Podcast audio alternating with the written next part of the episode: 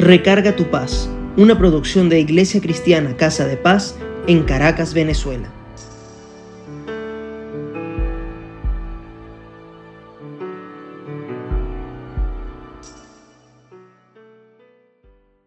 Hay una expresión que aprendí hace mucho tiempo que me ayuda mucho cuando mis pensamientos y respuestas están clavados en un no. Y esa expresión le causa a mi esposo mucha incoherencia y es, el no lo tengo, voy a buscar el sí.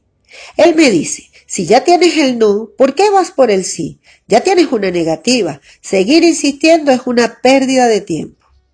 Hoy, en Recarga tu Paz, hablaremos de cómo seguir adelante con fe y esperanza, aun cuando todo parezca que no se va a dar. Siempre les he dicho que todo lo que hagamos, pidamos o querramos sea en la voluntad de Dios y que ésta es buena, agradable y perfecta. Eso quiere decir que hay un no en nuestras peticiones que no va a cambiar. Si Dios no nos los quiere otorgar porque Él sabe que no nos conviene, él no nos los va a dar y Él nos ama mucho. Y como dice la palabra en Mateo 7:11, el Padre Celestial dará buenas cosas a quien le pida, pero también en Primera de Juan 5:14 nos habla que tenemos confianza de que lo que pidamos, si está en la voluntad de Dios, Él nos oye. Y en el versículo 15 dice que si Él nos oye, tenemos lo que pidamos lo que significa que esos son los sí que ya tenemos de parte de Dios y lo sabremos porque tendremos paz al pedirlo por estar alineados a la palabra de Dios. No le pida a Dios algo que sabe no es correcto desde su palabra.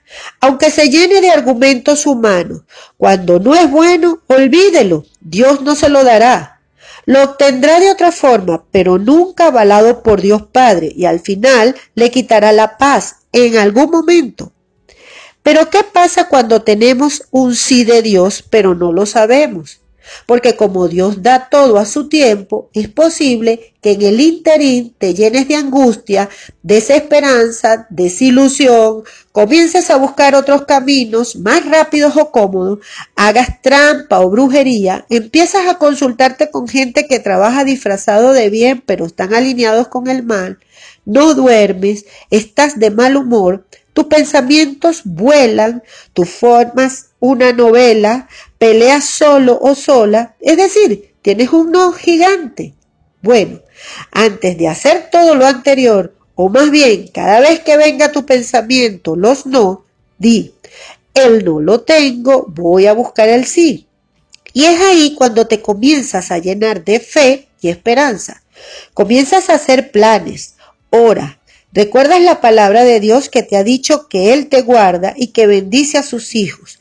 Sabes que si no es por la vía o camino que has pensado, la bendición vendrá del norte, sur, este u oeste, pero llegará en la voluntad de Dios. Es una forma de buscar el sí. La otra es que cuando los no se asoman, no lo deseches, pero para buscar una alternativa. Es decir, que el no no te paralice. Planea una forma que agrade a Dios, pero avanza. Y si es de Dios, Él te va a respaldar. Mi hijo, el pastor, es diseñador gráfico y necesitaba un equipo más potente, pero la economía no ayudaba para adquirirlo.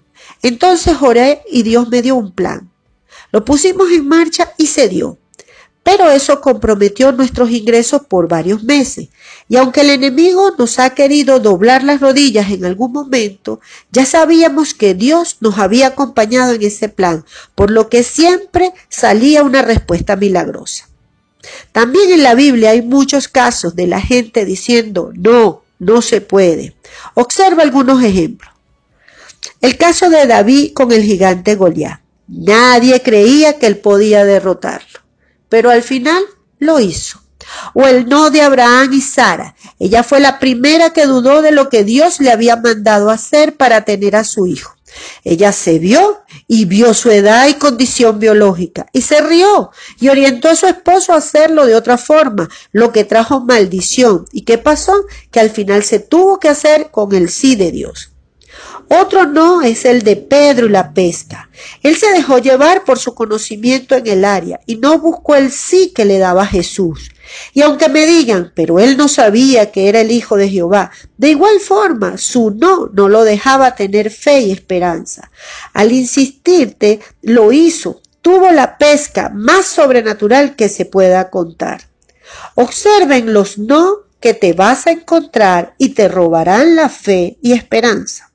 Por ejemplo, la realidad, el conocimiento, la anatomía o ciencia, las emociones, la voluntad, el entorno, en fin. Pero Dios te dice en 79 versículos de la Biblia que tengas fe y en 37 habla sobre esperanza. En Hebreos 11.1, tener fe es estar seguro de lo que se espera, estar convencidos de lo que no se ve. Y en Isaías 40.31 dice que los que esperan en el Señor renovarán sus fuerzas, correrán y no se cansarán, caminarán y no se fatigarán. Así que yo te invito desde mi testimonio de fe y esperanza que el no lo puedes tener, pero busca el sí de Dios, primeramente en oración, y si es su voluntad, luego busca el sí avanzando por la senda que Él te dé, y si no es la tuya, no te desanimes, que será al final buena y te dará paz porque tendrás una respuesta. El Señor es fiel y te ama. Vamos a orar. Padre, en el nombre de Jesucristo y en el poder del acuerdo, te doy las gracias por esta palabra. Bendecimos, Señor, a cada una de las personas que está escuchando Recarga tu paz. Te pedimos, Señor, que lo llenes de fe y de esperanza, que sepan que hay cantidades sí que tú has escrito en tu palabra y que están preparados para cada persona que te busque con amor y compasión. Señor, ábreles el entendimiento, que se llene su Espíritu Santo y que lo escuchen para que puedan escuchar también tu sí, que no se desvíen por otra senda que los confunda, que no busquen los sí haciendo el mal o haciendo cosas que no agraden tu corazón. Padre, en el nombre de Jesucristo, manda a tus ángeles para que los guarden y los protejan. Bendice y bendícelos a cada uno. En el nombre del Padre, del Hijo y del Espíritu Santo. Amén. Si te quieres comunicar con nosotros, recuerda en Instagram Casa de Paz-CCS, en por el correo casadepaz.ccs.gmail.com. Nos encontramos la próxima vez y besitos.